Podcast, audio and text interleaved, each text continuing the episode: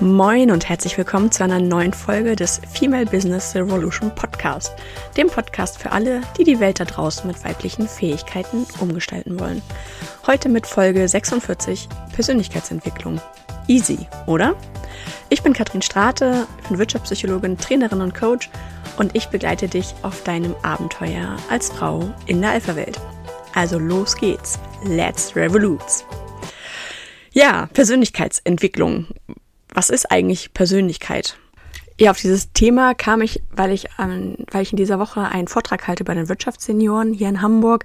Die Wirtschaftssenioren sind angebunden an die IHK und beraten Gründer, Selbstständige hinsichtlich ihrer Gründungsidee und erstellen dort auch dann Tragfähigkeitsbescheinigungen für etwaige Investoren oder den Gründerzuschuss.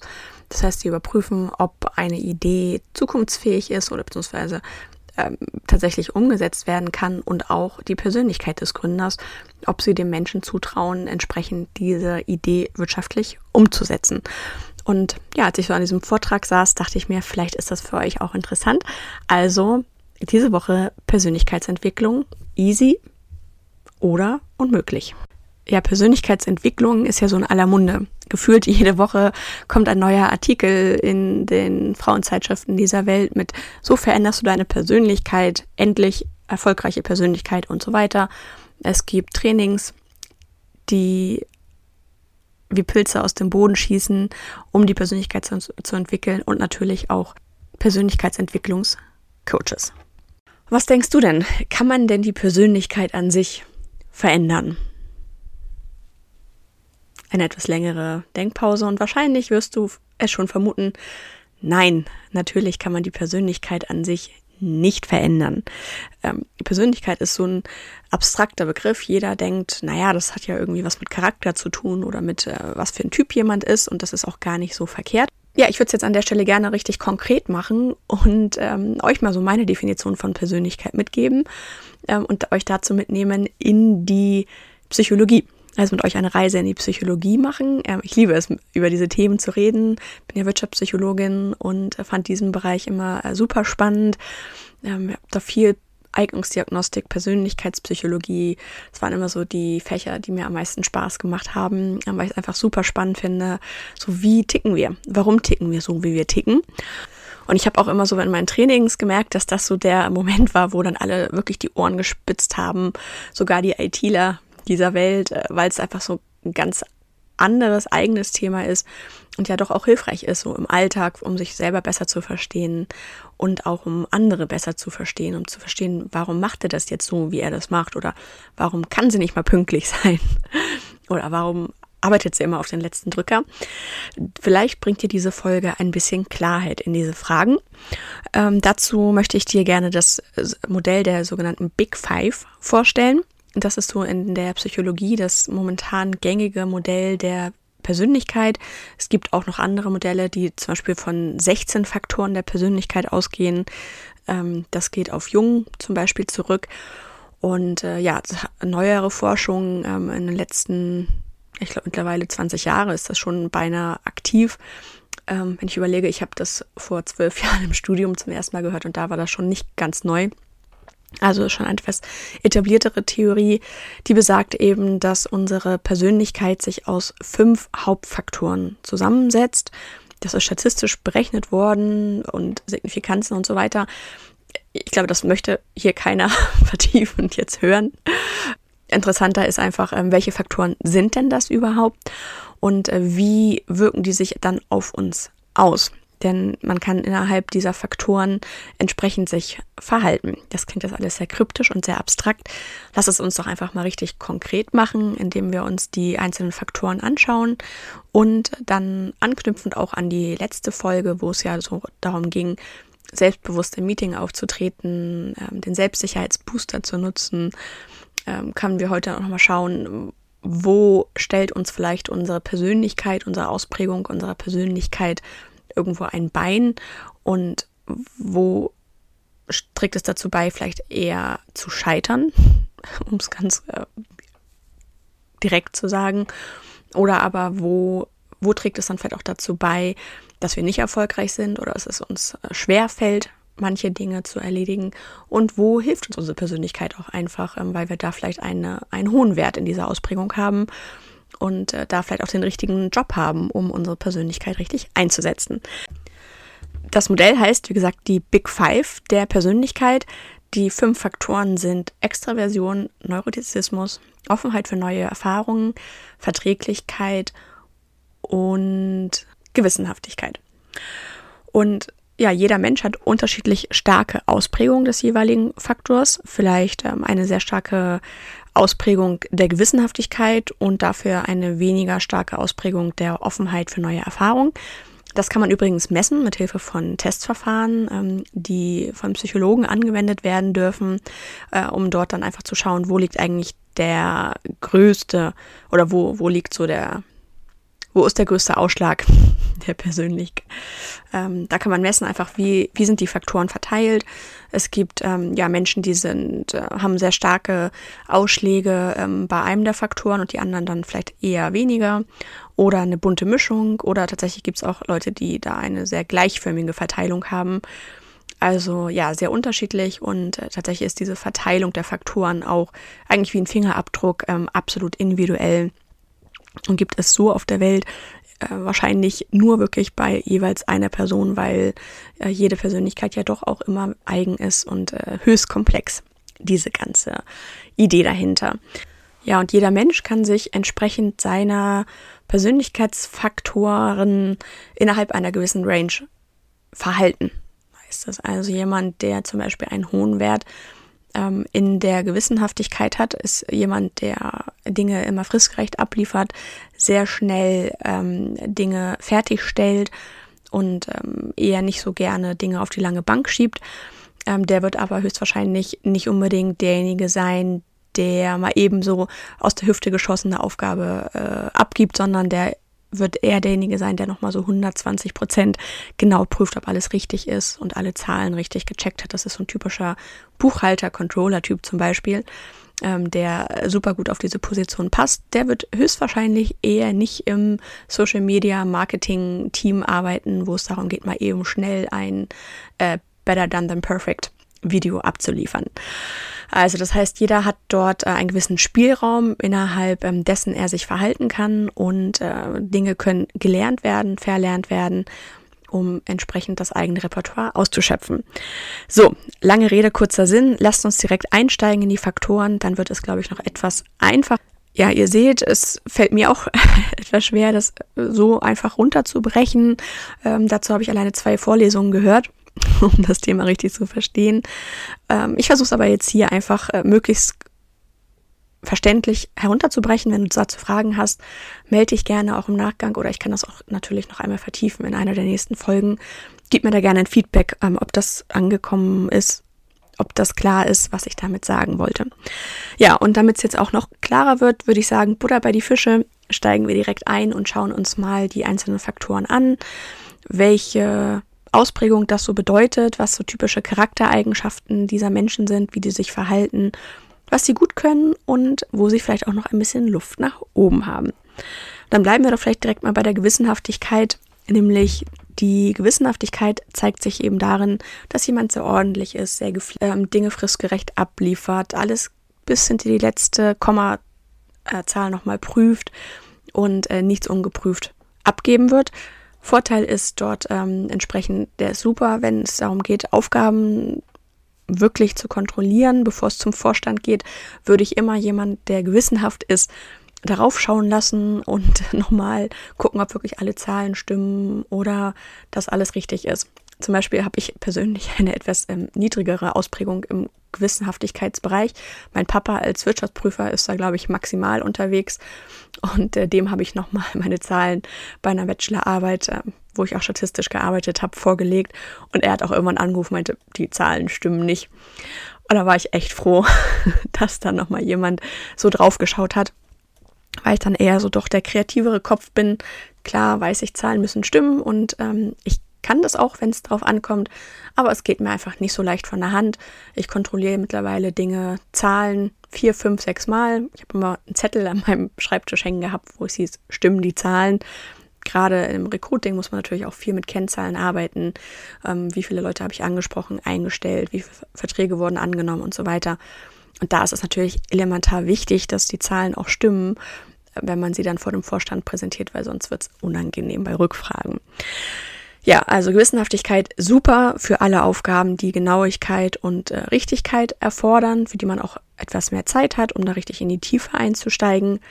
Wie gesagt, problematisch wird es dann, wenn man etwas kurzfristig abliefern soll, mal eben so ähm, aus der Hüfte geschossen, spontan berichten soll. Da tun sich Menschen mit einem hohen Gewissenhaftigkeitswert sehr, sehr schwer. Ja, und wenn wir doch mal so auf das Thema von letzter Woche schauen, das Thema erfolgreich im Meeting, sich auch wohlfühlen im Meeting, da ist ja die Frage, wo kann mich vielleicht auch der Wert Gewissenhaftigkeit, wenn ich den hoch ausgeprägt habe, behindern? Oder wo ist er mir auch eine Hilfe? Also auf jeden Fall eben Hilfe beim Thema Vorbereitung, dass du da einfach mit einem guten Gefühl reingehst, sicher reingehst und weißt, so, ich kann jede Frage beantworten. Das hatten wir als einen Punkt, äh, bereite dich gut vor, dann bist du auch entsprechend entspannt. Ähm, es kann aber auch sein, dass du dir einfach total die Platte machst und das Gefühl hast, du wirst nicht gerecht und du musst noch mehr arbeiten und noch mehr vorbereiten und dann vielleicht bis tief in die Nacht da sitzt, weil du immer noch das Gefühl hast, du bist nicht ausreichend gut vorbereitet, also dich da zu entspannen und locker zu lassen und dann vielleicht auch im Gespräch ähm, dort dann verspannt bist, weil du das Gefühl hast, du hast nicht abschließend alle Informationen. Was aber vielleicht auch gar nicht so schlecht ist, weil du musst ja nicht immer sofort alle Antworten parat haben, sondern du kannst ja sagen, nehme ich gerne mit die Frage und kümmere mich später nochmal darum. Dann kommen wir zu dem Thema Extraversion. Extraversion ist der Faktor, der beschrieben wird als das Leben zu feiern. Menschen mit einem hohen Extraversionswert sind fröhlich, eher laut, äh, sehr sichtbar sehr präsent, ähm, ja, sind auch sehr emotional, ähm, also machen kein, keine Mördergrube aus ihrem Herzen, sondern sagen direkt, was sie denken und wie sie sich so fühlen. Und das ist natürlich zum einen der Vorteil, dass man einfach weiß, woran man ist, ähm, dass die Menschen auch ein Team mitnehmen können, inspirieren können, begeistern können, andere Menschen begeistern können. Wenn ich so an die Gründer zum Beispiel denke, dass jemand, der extrovertiert, ex extravertiert. So heißt das in der Psychologie. Ähm, extrovertiert kennen auch viele. Das ist nochmal ein bisschen anders, ähm, dass eben extrovertierte Menschen ja andere richtig mitreißen können. Man hat das Gefühl, diese Menschen brennen, die sind, ähm, stehen in Flammen für ihr Thema. Und das ist natürlich sehr gut, wenn du jemanden überzeugen möchtest, wenn du jemanden mitnehmen möchtest. Hat aber auch den Nachteil, dass man als vielleicht etwas drüber wahrgenommen wird als ähm, zu selbstbewusst, zu offen, zu lustig, zu fröhlich und dann nicht mehr als jemand Kompetentes, Seriöses wahrgenommen wird, sondern ist dann auch schnell so das Partymäuschen, das gute Stimmung in, ins Team bringt. Das auf jeder Weihnachtsfeier dabei ist und ähm, ja, einfach nicht vielleicht keine gute Arbeit leistet, obwohl man das tut, aber so der Stempel ist dann einfach da mit äh, die die Person, die da einfach nur Spaß hat und äh, aber nicht vernünftig seriös arbeitet. Was kann man da tun? Ich glaube, es ist einfach eine gute Mischung, ähm, sich da auch mal bewusst zurückzunehmen. In der letzten Folge hatten wir ja auch den Bodycheck, dass äh, der Extraversionswert, wenn du wenn du in deiner Extraversion bist, ähm, geht da häufig auch einher mit vielleicht einem hohen Herzschlag, weil du einfach erregt bist. Das ist auch so das Erregungsniveau. Ähm, das heißt, Erregung im Sinne von, du bist von etwas begeistert oder brennst eben für das Thema, hast dann einen hohen Herzschlag, ähm, rote Wangen und möchtest am liebsten auf den Tisch bringen und äh, da eine flammende Rede halten über dein Thema, weil du so begeistert bist davon. Und wenn du da einfach merkst, dass dein, dein Körper dir auch diese Zeichen gibt mit einem hohen Puls und einem hohen Herzschlag und das Blut, das dir in den Ohren rauscht, weil du so aufgeregt bist, dann würde ich dir da an der Stelle einfach empfehlen, ja, bewusste Atemübungen zu machen, ähm, Körperentspannungsübungen, die kannst du auch zwischendurch gut im Meeting machen, das kriegt keiner mit. Muss dich dafür nicht auf die Liege legen, sondern kannst das zum Beispiel, du kannst da zum Beispiel die Entspannungsübungen nach Jakobsen nutzen, die du wenn du sie regelmäßig geübt hast, dann einfach auch abrufen kannst, indem du kurzzeitig die Muskelpartien deines Körpers anspannst und damit wieder entspannst. Dazu gibt es auch eine Anleitung in dem Ziel-Audio, das du auf meiner Website runterladen kannst. Ich verlinke dir das dann natürlich auch wieder in den Show Notes. Ja, grundsätzlich aber glaube ich, ist jemand mit Werten im Bereich Extraversion eher jemand, der sich sehr gut verkaufen kann, der eben ja sehr präsent ist, eine starke Wirkung hat und erstmal viele Menschen sehr beeindruckt mit dem Auftreten. Aber wie gesagt, die Kehrseite ist, dass es auch einfach drüber sein kann und die Menschen das Gefühl haben, dass man so eine Heißdüse ist, die viel sagt oder die viel redet, aber nicht sagt. So heißt es. So, und ich glaube, da muss man sich immer wieder auch reflektieren, was habe ich jetzt tatsächlich beigetragen oder wo wollte ich einfach nur meine Aufregung Luft machen und mich mitteilen. Dann der Wert Neurotizismus. Ähm, da geht es um das Thema emotionale Stabilität. Wie stabil ist jemand in seinen Gefühlsausprägungen? Also jemand, der vielleicht dazu neigt, ähm, schnell zu weinen, wird eher als labil wahrgenommen. Also jemand, der einen hohen Wert auf den Neurotizismus hat, ist eher nicht selbstbewusst, sondern eher voller Selbstzweifel und ja, tut sich schwer damit, sich selber zu präsentieren, weil er vielleicht auch nicht weiß, was ähm, sie oder er kann, ähm, weil jemand Angst hat, was Falsches zu sagen, was Falsches zu tun. Also ähm, ja, sehr reflektiert, äh, sehr vorsichtig, um ja keinen falschen Schritt zu tun.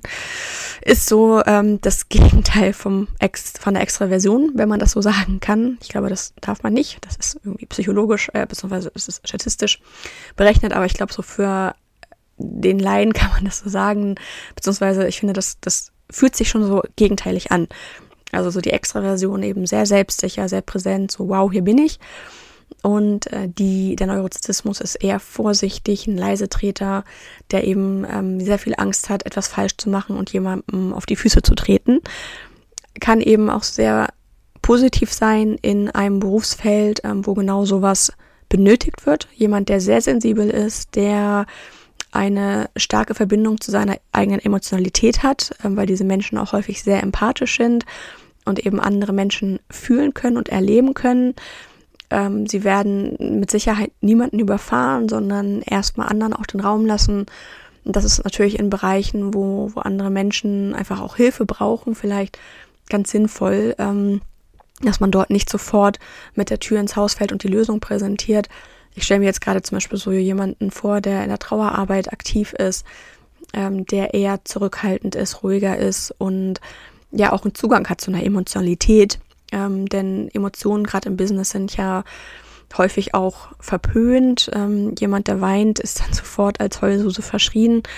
Und ähm, es gibt aber auch genauso Berufsfelder, wo einfach Emotionalität absolut gefragt ist und notwendig ist. Und wenn man dann selber auch emotional ist, also einen Zugang zu seinen Emotionen hat, kann man natürlich auch andere Menschen besser verstehen. Also ich glaube, so gerade im Bereich ähm, ja, Trauerarbeit oder vielleicht auch ähm, im sozialen Bereich, könnte ich mir vorstellen, sind ähm, viele Menschen unterwegs, die dort einen hohen Ausprägungswert äh, auf Neurotizismus haben, ähm, weil sie einfach ja eine starke emotionale Verbindung zu sich haben und die eben auch entsprechend zu anderen herstellen können.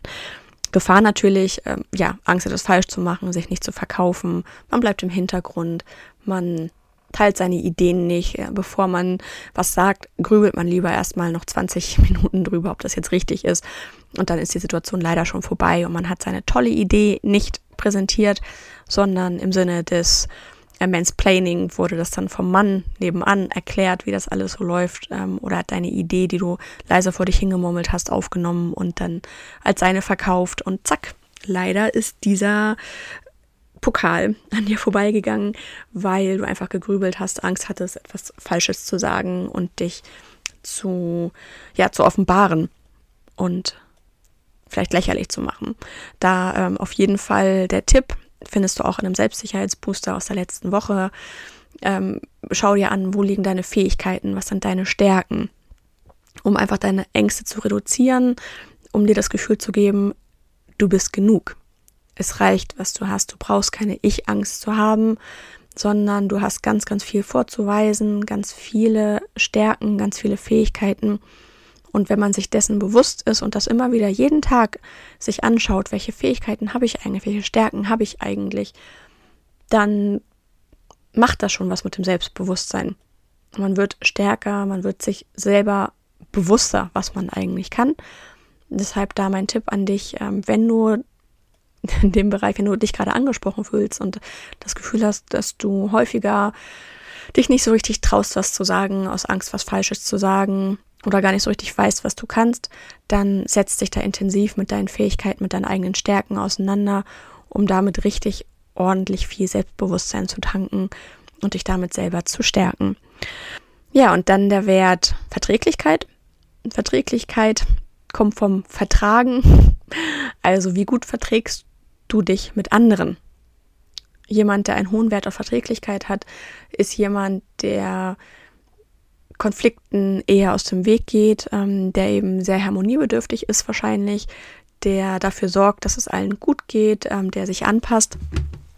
Und das ist gar nicht nur negativ gemeint. Das sagt man jetzt auch, geht um Konflikten aus dem, aus dem Weg oder, oder Harmoniebedürftigkeit ist so negativ behaftet. Muss es aber gar nicht sein. Weil ich finde das sehr angenehm, wenn jemand nicht sofort auf Konfrontation geht und sofort auf Krawall aus ist, sondern erst einmal schaut, ähm, wo gibt es denn hier vielleicht auch Schnittmengen, wo kann man einen Kompromiss finden, um gemeinsam die beste Lösung zu finden. Ähm, solche Menschen finden sich dann zum Beispiel in äh, der Rolle des Mediators wieder ähm, oder auch Führungskräfte. Finde ich auch nicht verkehrt, wenn eine Führungskraft einen hohen Wert auf Verträglichkeit hat, die dann eben sehr stark danach schaut, wie geht es meinen Mitarbeitern und wie bringe ich hier meine Teammitglieder zusammen, kriegen eben auch schnell mit, wenn es Konflikte gibt innerhalb des Teams und können die dann eben äh, sehr gut regeln.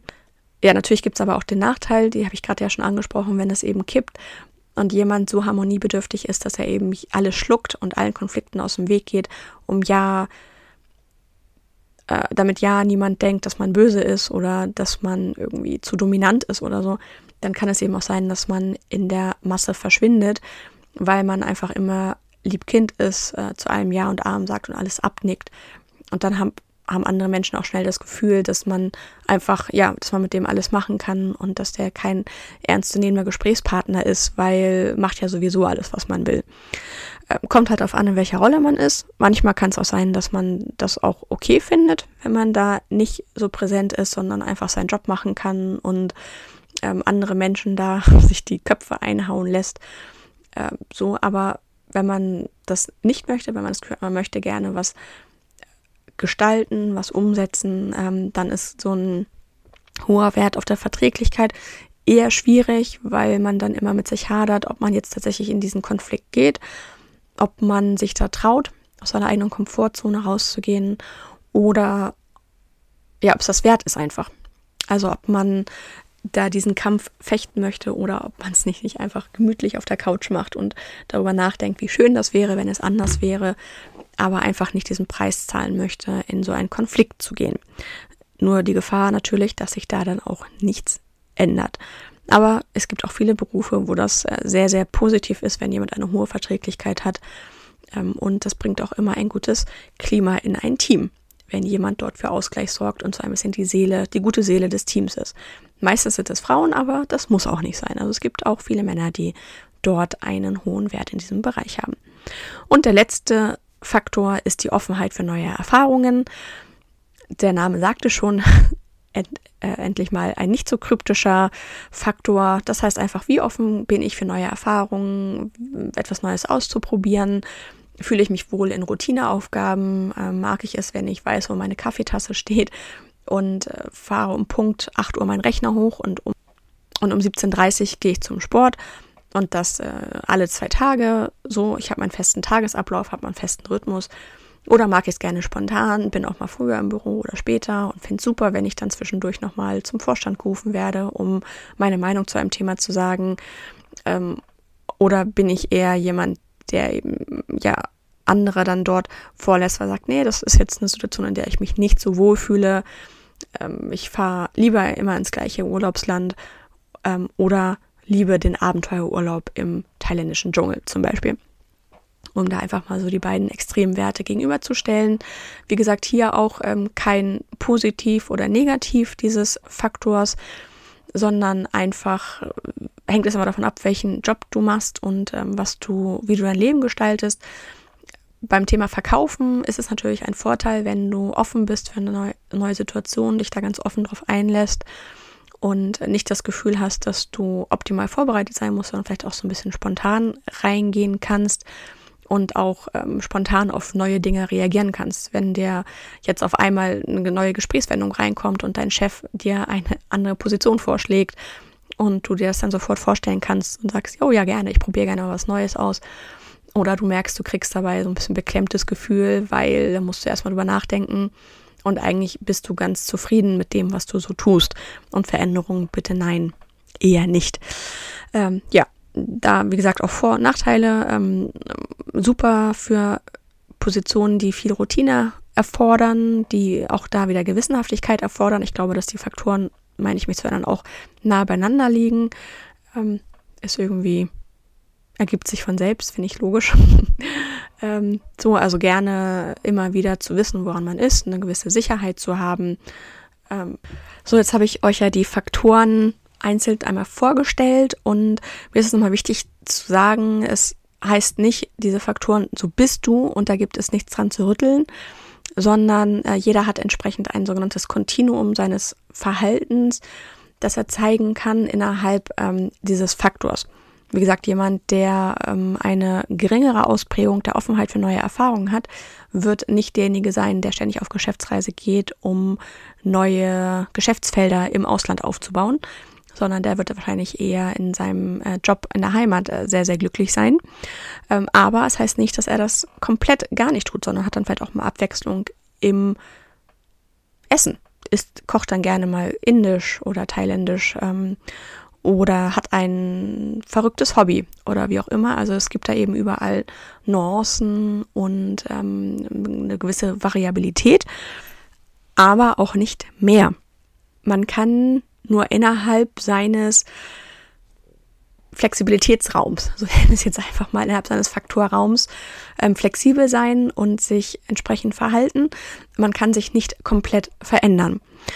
Also vielleicht mit langjähriger Psychotherapie und es ist sehr, sehr harte Arbeit und ähm, wahrscheinlich sehr anstrengend. Aber äh, man wird nie jemanden, der einen sehr hohen Wert auf Gewissenhaftigkeit haben, ähm, hat dazu bringen, dass er sich wohl darin fühlt, etwas total spontan zu machen und einfach mal fünf gerade sein zu lassen und mal die Zahlen ungeprüft zum Vorstand durchzureichen. Das macht er vielleicht, wenn es drauf ankommt, aber es wird ihm nicht gut tun, es wird ihm nicht gefallen. So ähm, wie eine Katze, die man gegen den Strich streichelt, das wird die auch nicht gut finden, sondern im Zweifelsfall irgendwann gehen. Also man kann viele Verhaltensweisen erlernen, die irgendwo ähm, konträr sind zu dem eigenen, zu der eigenen Ausprägung. Wie gesagt, die Gewissenhaftigkeit, um bei diesem Thema zu bleiben, man kann lernen, sich an Fristen zu halten, man kann sich sozial erwünscht verhalten. Man kann lernen, Dinge nochmal zu überprüfen. Aber bei meinem eingangs erzählten Beispiel von mir, wo ich eher so Pi mal Daumen gucke, ja passt, ähm, habe ich mir natürlich meine Eselsbrücken gebaut und habe meine Kontrollmechanismen etabliert, weil das einfach auch hilfreich ist, wenn man äh, vernünftig gewissenhaft arbeitet.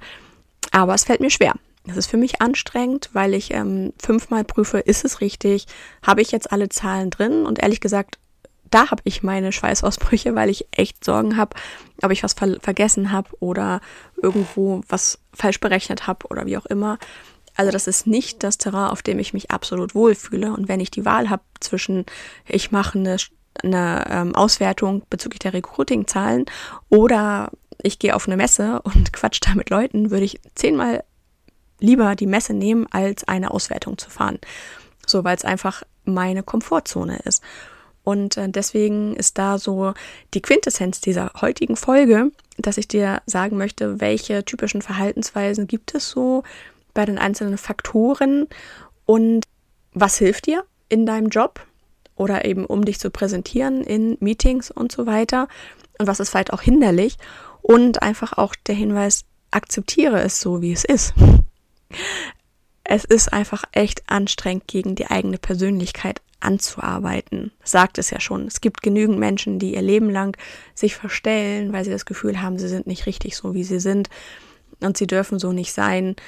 Und das merkt man dann eben auch, wenn jemand, ähm, der vielleicht eher nicht so einen hohen Wert auf Extraversion hat ähm, und aber versucht, überzeugend zu sein. So, ich denke jetzt gerade an so einen Vertriebler, der in diese Rolle gedrückt ist oder gerutscht ist, warum auch immer, ähm, und auf einmal total angeknipst sein muss, um den Kunden zu überzeugen und Begeisterung hervorzurufen. Und du merkst, er tut sich so unglaublich schwer, weil er das überhaupt gar nicht, gar nicht sein, sein Ding ist und versucht dann irgendwelche lässigen, coolen Sprüche loszulassen, weil er denkt, das gehört einfach dazu, um zu zeigen, wie locker und fröhlich man ist. Und alle denken nur so, mm, muss das jetzt sein? Ähm, so, und das wäre wär gar nicht, passt einfach gar nicht. Und der wäre viel, viel, viel glücklicher in einer ganz anderen Rolle, wo man eben die eigenen Persönlichkeitsstärken, die eigenen Persönlichkeitsmerkmale richtig, richtig gut ausspielen kann. Also möchte ich dir mitgeben, schau mal hin, was geht dir richtig gut von der Hand, wo liegen deine Stärken, was macht dir Spaß und ähm, wo kriegst du auch super gutes Feedback, wo sagen die Leute, hey, du bist authentisch. Ich finde, das ist auch, äh, Persönlichkeit geht auch ganz stark mit authentisch ein, einher. Inwieweit hat man das Gefühl, das ist stimmig, das passt zu deiner Persönlichkeit, was du tust und was du sagst und wie du dich verhältst. Und eben jemand, der einen niedrigen Wert auf der Offenheit für neue Erfahrungen hat, wird sich wahrscheinlich total unwohl fühlen, wenn die Freunde abends noch äh, um die Häuser ziehen wollen und was ganz Neues ausprobieren und in ein dunkles Viertel gehen, in dem man vorher noch nicht war, der würde sich viel, viel wohler fühlen in der Stammkneipe um die Ecke, weil da kennt man sich und da weiß er, dass da alle Freunde immer wieder vorbeikommen. So, so einem Menschen tut man keinen Gefallen, wenn man den dann auf einmal in eine dunkle Ecke verschlägt, während andere Menschen, die das Abenteuer lieben, sagen, juhu, endlich ist mal wieder was los. Um mal so eine Alltagsgeschichte zu erzählen. Ähm, so, und deswegen, es ist total in Ordnung, so zu sein, wie man ist. Weil sonst hätte sich die Natur ja was dabei gedacht und hätte uns eben unter, nicht unterschiedlich gemacht, sondern alle gleich gemacht. Aber deswegen gibt es die unterschiedlichen Ausprägungen, deswegen gibt es die unterschiedlichen Persönlichkeitseigenschaften, die so sind, wie wir sind. Wir haben die Möglichkeit, ein bisschen nach links und rechts zu pendeln und ein bisschen auszuprobieren, aber wir bleiben doch im Regelfall innerhalb unserer Komfortzone. Da fühlen wir uns wohl und da sind wir auch erfolgreich und da überzeugen wir auch andere, weil die das Gefühl haben, ja, da sitzt mir ein richtiger Mensch gegenüber, der ehrlich ist, der ehrlich ist zu sich selber und auch ehrlich ist zu anderen. Und was nicht heißt, dass man natürlich auch gewisse Verhaltensweisen lernen kann, wie eben die Gewissenhaftigkeit oder sich zu präsentieren ähm, oder selbstbewusst aufzutreten, weil man seine Idee verkaufen möchte im Meeting. Das ist davon losgelöst. Also es ist natürlich perfekt, wenn du überall 100% du selbst sein kannst. Ja, aber manchmal erfordert es dann eben doch auch, die eigene Komfortzone zu verlassen und mal Dinge zu tun, die einem normalerweise nicht so nahe liegen, wie eben sich dahin zu stellen und die eigene Idee zu präsentieren, weil man davon so überzeugt ist, obwohl man eigentlich am liebsten unter der Bettdecke verkriechen möchte und gar nicht da sein möchte. Ähm, so, aber ich glaube, solange man 90 Prozent des Tages oder des Lebens ähm, wirklich man selber ist und entsprechend seiner Persönlichkeit handelt und 10 Prozent vielleicht dann doch auch mal in eine andere Rolle schlüpft, um einfach ein anderes Ziel zu erreichen, finde ich das total in Ordnung und sich da vielleicht auch die eine oder andere Verhaltensweise anlernend und übt, um da entsprechend ähm, zu überzeugen und sein eigenes Ziel zu erreichen. Es sollte aber nicht umgedreht sein. Wenn du das Gefühl hast, du bist in einem Job, wo das umgedreht ist, wo du 90 Prozent der Zeit dich verstellen musst und gegen deine eigene Persönlichkeit arbeiten musst und der überall Mechanismen etablierst, um dich selber zu kontrollieren oder um dich selber in eine gewisse Richtung zu lenken, dann ist was verkehrt. Wenn du abends total K.O. auf der Couch liegst weil du das Gefühl hast, du hast komplett gegen deine Natur gearbeitet, weil du Aufgaben übernimmst, die nicht deinem Naturell entsprechen. Wenn du zum Beispiel einen hohen Wert auf der Offenheit für neue Erfahrungen hast und gerne viel Abwechslung hast, gerne viel Neues hast, viel Neues erlebst und den ganzen Tag über gefangen bist in Routineaufgaben und da schon körperliche Schmerzen von hast, wenn du zum 860. Mal die gleiche Aufgabe erledigst, dann solltest du dir überlegen, was kann ich ändern, was kann ich tun, denn du kannst nicht deine Persönlichkeit ändern. Du kannst nur die Situation ändern, in der du deine Persönlichkeit auslebst. Ja, nutze dazu auch gerne nochmal die Zielvisualisierung, die aus der letzten Folge, auch die ist verlinkt auf meiner Website, ähm, siehe Show Notes, ähm, wo du für dich nochmal tiefer eintauchen kannst in die Frage, was will ich eigentlich, was ist mir eigentlich persönlich wichtig, wo sehe ich mich ähm, und so ein eine kleine Reise zum eigenen Ich ist manchmal wirklich hilfreich und heilsam, um zu schauen, wer bin ich eigentlich wirklich Und zwar ohne das Ganze drumherum, pur nur ich. Was will ich eigentlich und wie erreiche ich das überhaupt? Ja, und wenn du dann doch mal die 10% abrufen möchtest, um dich ähm, beim Vorstand zu verkaufen oder im Vorstellungsgespräch den Job, deinen Traumjob zu bekommen, dann nutz gerne auch den Selbstsicherheitsbooster, den du ebenfalls unter der Verlinkung findest. Ja, oder sei im März bei der Impulswoche Steh deine Frau dabei. Dazu gibt es auch in den nächsten Tagen noch ein bisschen mehr Informationen. So, ich hoffe, dass ich dich da mitnehmen konnte auf diese Reise, ähm, dass das alles verständlich war. Wie gesagt, wenn nicht, dann gerne Feedback. Dann greife ich das Thema gerne nochmal auf, auch in den nächsten Folgen. Steig da nochmal ein. Ich kann da, glaube ich, auch noch drei Stunden drüber reden. Ich habe selber gemerkt, dass es für mich auch etwas schwierig war, dieses sehr umfangreiche Thema hier in jetzt äh, 35 Minuten zu packen. Vielen, vielen Dank für deine lange Aufmerksamkeit hier an, in dieser Folge. Nächstes Mal wahrscheinlich dann wieder etwas knackigeren Inhalt. Ähm, aber ich glaube, das ist ganz spannend, weil einfach so ein riesengroßes Thema und jeden interessiert ja auch die eigene Persönlichkeit, wie man so ist, wie man tickt und auch so das Gegenüber, warum der oder diejenige so unterwegs ist und sich so verhält. Und vielleicht auch nochmal da so der Hinweis, ähm, auch gerade Richtung Partnerschaft zum Beispiel, ähm, Akzeptanz ist, glaube ich, der beste Weg für einen selbst und auch für andere, weil du wirst niemanden verändern, in, auch gerade in einem bestimmten Alter. Sind deine Arbeitskollegen einfach so, wie sie sind? Ist dein Partner so, wie sie oder er ist?